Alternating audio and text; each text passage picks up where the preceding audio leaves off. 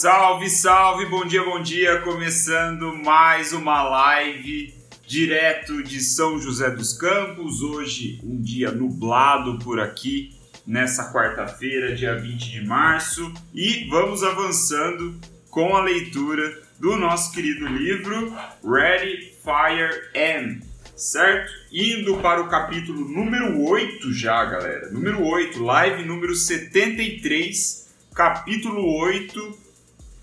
Vamos terminar hoje o primeiro estágio do desenvolvimento de um negócio. Bom dia, bom dia para quem está entrando. Capítulo 8, o Mark Ford, autor aqui desse querido livro, ele reservou aí para gente um pequeno resumo é, sobre os problemas, os desafios e as oportunidades deste primeiro estágio do desenvolvimento de um negócio. Pequena recapitulação: o Mark Ford, como a gente viu desde o início do livro, ele diz que o desenvolvimento de um negócio é dividido em quatro etapas, certo? O primeiro estágio é a infância, de 0 a 1 um milhão de receita. O segundo estágio é a segunda infância, de 1 um a 10 milhões em receita. O terceiro estágio é a adolescência, de 10 a 50 milhões. E por fim, a maturidade, o quarto estágio, é de 50 a 300 milhões de receita anual. Certo? Então, esse capítulo 8 é o último capítulo sobre esse primeiro estágio. Isso não significa que os próximos capítulos serão ruins, né? Porque eu imagino que a maioria de nós talvez é, esteja mais é, predisposto a executar os conselhos desses primeiros capítulos, né, criar um negócio com faturamento de até um milhão. E veja, tudo que a gente viu até agora é essa primeira fase. Então esse capítulo 8 vai ser rápido, eu espero, é, vai ser um breve resumo de tudo que a gente viu. Né? Então é um bom capítulo para quem perdeu as primeiras lives, é um bom capítulo para quem quer retomar e fazer com que o conteúdo entre na cabeça, certo? Então, muito bom. Vamos lá. Esse, esse oitavo capítulo de resumo, o Mark ele começa fazendo uma metáfora. Ele diz que começar um negócio do zero é como colocar um trem de volta aos trilhos. O trem está parado, né? ele não está em movimento, nós precisamos colocar ele no trilho e demandar ali é, concentrar uma energia muito forte, direcionada, muito recurso para fazer o trem andar. E assim que o trem começa a andar, as coisas começam a fluir um, com um pouco mais de facilidade. A gente começa a entrar no ritmo da coisa. Então, na perspectiva do Mark, esse primeiro estágio né, de um novo empreendimento de 0 a 1 um milhão em receita é exatamente a mesma coisa. Nós estamos parados, estáticos, nós estamos presos no momento, né? Bom dia, bom dia aí quem está entrando. Jeane mandou um, um, um olá, a Adri Moraes também. Seja bem-vindo, pessoal. Então, o trem ele está parado, né? Nosso negócio também, quando a gente está começando, nós estamos no estágio estático, né? E a gente precisa de uma força muito superior para entrar em movimento, né? Nós precisamos sair é, desse estado que está me fugindo a palavra, tem um nome de física para isso, é, não é estático, não vou lembrar agora, mas enfim, nós precisamos de uma quantidade muito maior de energia nessa fase inicial para nos colocar em movimento, para colocar o trem em movimento, para colocar o negócio em movimento, né? fazer com que a gente tenha um fluxo de caixa positivo, as vendas comecem a acontecer, certo? Faz sentido essa metáfora para você, né? Pelo que a gente viu até agora. Se fizer sentido, é, deixa uma curtida aí, manda uma joinha para mim. É... Deixa eu ver agora. É, manda uma joinha aí para eu saber, vai ter um delayzinho, só para eu saber se fez sentido a metáfora para a gente seguir para o resto do conteúdo desse capítulo. Uma live rápida de resumo. Amanhã a gente continua com o segundo estágio. Então deixa sua curtida se você entendeu a metáfora que o Mark nos apresenta sobre o trem, a dificuldade que é da gente sair desse, desse modo estático né, e entrar em movimento constante é, e pegar um ritmo melhor né, no desenvolvimento do nosso negócio. Fez sentido isso? Podemos avançar? Se podemos avançar, temos a lição mais importante né, nesse estágio. O Mark, ele diz mais uma vez, ele não se cansa de falar e por isso eu também não vou me cansar de trazer essa lição para vocês, porque é algo que eu preciso, é, eu preciso exatamente, Marcelão, inércia. Caramba, tá um, um delay gigante aqui. Só agora que vocês estão vendo essa, o, o que eu falei. Enfim, é, inércia é a palavra. Para nós sairmos da inércia, é, muito obrigado aí a Jeane, a Ju que mandou. Para sairmos da inércia, nós precisamos de uma força muito grande. Né? Nós precisamos alocar bastante energia para sair dessa inércia e entrar em movimento. Entrando em movimento, nós conseguimos nos manter em movimento com mais facilidade do que a pessoa que, que está ainda na inércia. Então, até legal aqui um conselho, um, pequeno parênteses, tá? Para a gente é, colocar essa ideia na nossa cabeça, eu costumo falar bastante né, com pessoas que. a joinha para mim. É, eu, costumo, eu costumo falar bastante com pessoas que estão começando a criar conteúdo na internet e aí é, é uma dúvida muito comum. Elas vêm e me, e me, perguntam qual é a dica, qual é o truque, como eu alcanço mais pessoas, como eu consigo engajamento, como eu produzo posts virais, como eu faço meu vídeo e blá blá blá blá blá blá blá blá blá.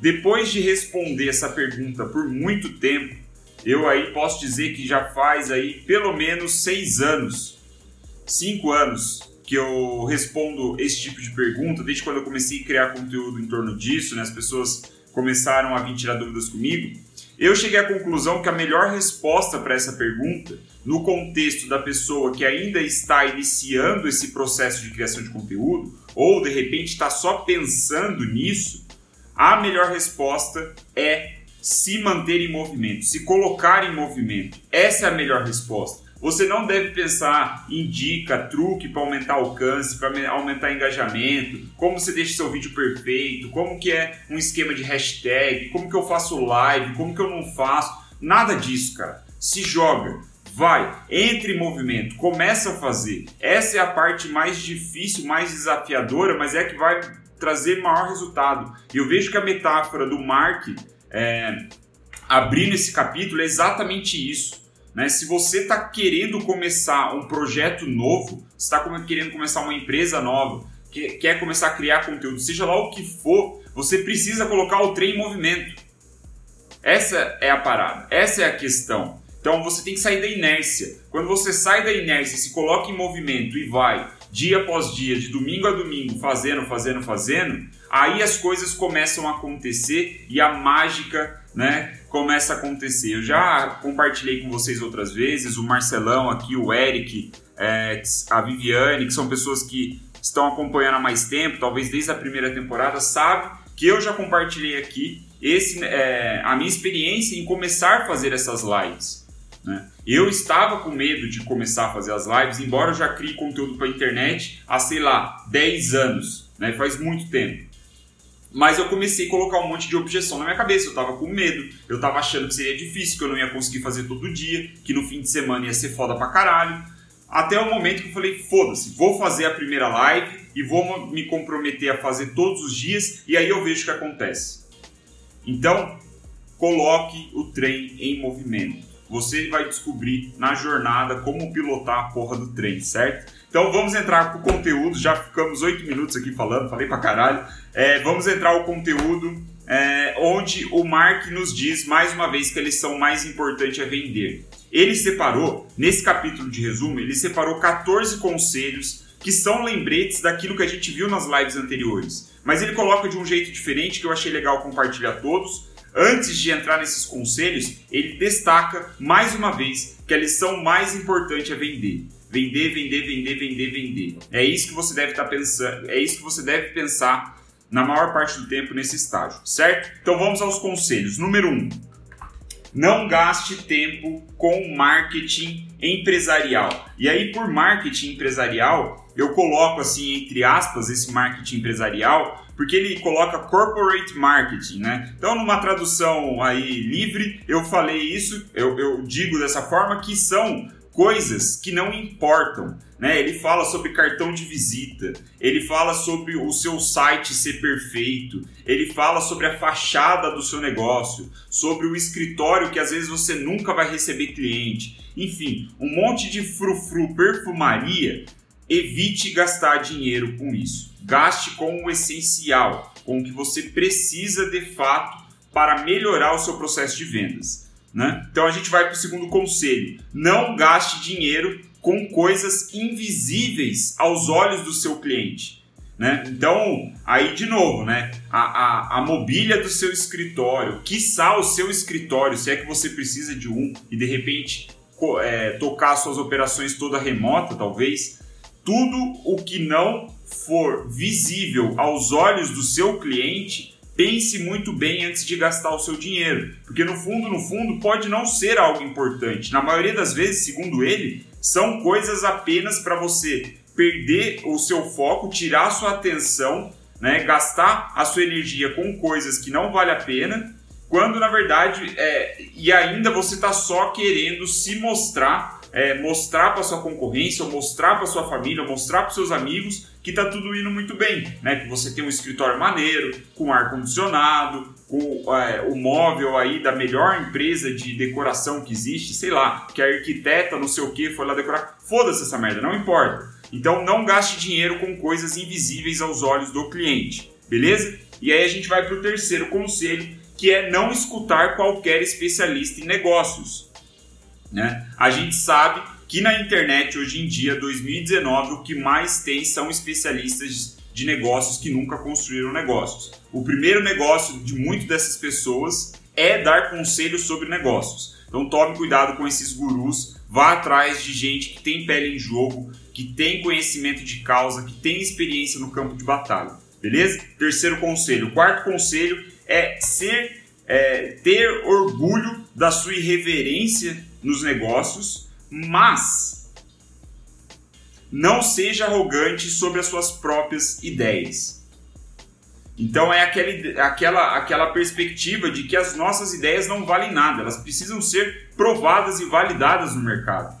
Então, se você é, romantiza demais as suas ideias, ideias de produtos, ideias de vendas, você está fadado a ter frustrações, a, a ter é, um, um empecilho no seu crescimento, né? Porque se você ficar romantizando demais a sua ideia e não está disposto a rejeitá-la em momentos cruciais, onde você tem feedback e tudo mais, então você não é um empreendedor como manda a cartilha do Mark Ford. Ele sugere que sim, você tenha um pouco de orgulho aí da sua irreverência, mas não fique romantizando demais sua ideia. E aí a gente vai para o quinto conselho, que é pedir conselho para pessoas inteligentes. E aí, por pessoas inteligentes, o Mark nos lembra que são mentores, exatamente como eu falei agora há pouco no outro conselho, pessoas com pele em jogo, com pele em risco. Você vai pedir conselhos para pessoas que passaram por aquilo que você está passando, que conquistaram aquilo que você quer conquistar e de preferência mais de uma vez, né? Porque ainda assim tem muita gente que consegue certo sucesso, mas foi ali um, um pouco de jogo de sorte, né? Às vezes o cara não está tão preparado assim para te aconselhar e dar conselhos, né? Na verdade, contextualizados com a sua realidade, que foi algo que a gente discutiu em lives anteriores. Então, ir atrás de pessoas inteligentes envolve ir atrás de mentores, mas também envolve ouvir os seus colaboradores. Né? As pessoas que estão trabalhando com você na sua equipe, de repente um freelancer mesmo, se você não está formalizando uma equipe ainda. Enfim, é estar aberto para ouvir pessoas inteligentes. E aí a gente vai para o sexto conselho, que é nunca acreditar que você conhece mais do que o mercado.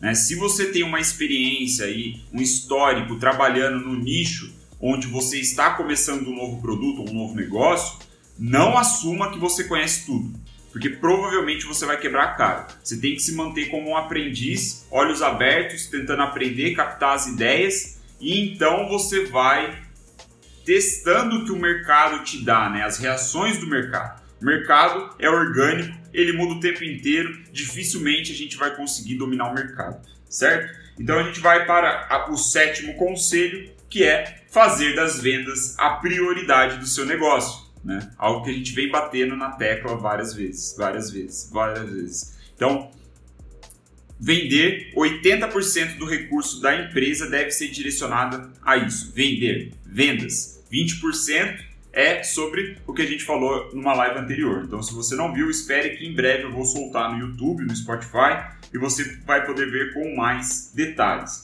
Beleza? Então, o oitavo conselho é aprender tudo o que você pode sobre marketing e vendas. A sugestão do Mark Ford é que você compre livros, compre cursos, participe de imersões, mastermind se for possível. Particularmente, a minha opinião, eu, eu, eu, eu, eu tenho uma certa divergência nisso que o, que o Mark fala. É, eu acho que você deve ir atrás, se você estiver começando, contexto, hein? Se você estiver começando, você deve ir atrás de conteúdo gratuito de qualidade, preferencialmente de pessoas que sim têm pele em jogo e se dispõem a entregar um conteúdo gratuito. Você deve ir atrás disso para otimizar o seu investimento e dar prioridade a livros em vez de cursos, inclusive. Eu olharia para livros em vez de cursos para aprender mais sobre marketing, sobre vendas, porque os cursos, vou te dizer a verdade, são sobre livros. Né? Os caras que criam curso eles criam um curso sobre livros. Então,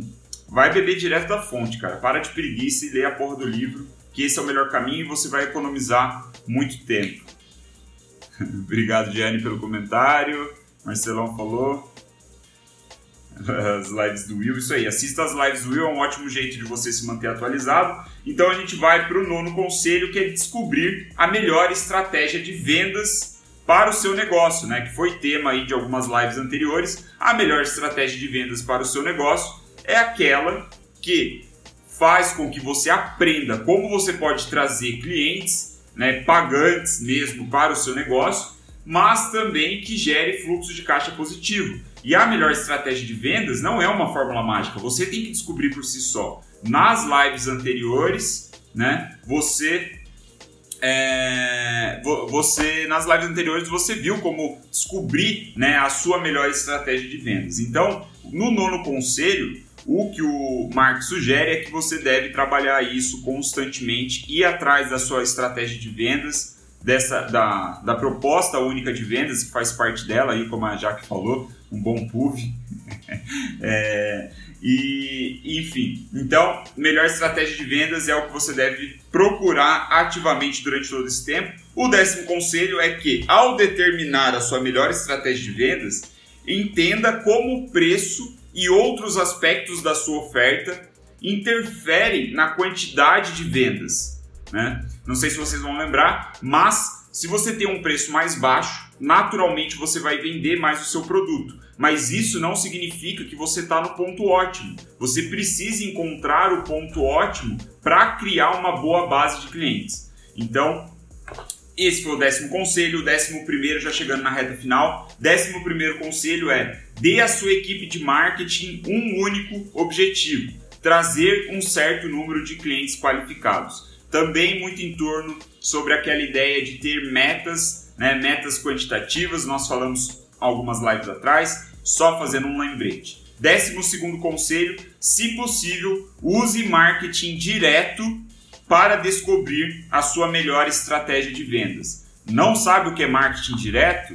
Você vai ter que assistir a live número 16, lá na primeira temporada de lives diárias, a, a sequência de lives que eu fazia sobre o This is Marketing, na live 16 você descobre o que é o marketing direto, certo? Então, número 13, ao testar o preço da sua é, melhor estratégia de vendas, favoreça o mais barato. Segundo o Mark, essa é uma boa ideia, por, justamente por você conseguir trazer mais clientes para dentro do seu negócio, colher feedbacks com eles e então ir melhorando o seu produto. Né? Lembre-se, melhorar o seu produto, criar um produto melhor é algo que você vai fazer depois né, como uma prioridade secundária é, para o desenvolvimento do seu negócio. Primeiro você quer vender. Então, pode ser uma boa ideia abaixar o seu preço, né, ali abrir mão de um lucro. É... abrir mão de um lucro inicial para aprender mais com a sua audiência, vendendo para mais pessoas. E aí a décima quarta e última, né, aqui da nossa lista de conselhos é não investir em estoque até ter validado a sua melhor estratégia de vendas. Né? Então, o ponto aqui é, é, é justamente a mesma perspectiva. Né? É, muitos dos conselhos aqui são sustentando a ideia de que você deve priorizar venda. Vender, vender, vender, vender, vender, vender, vender. Certo?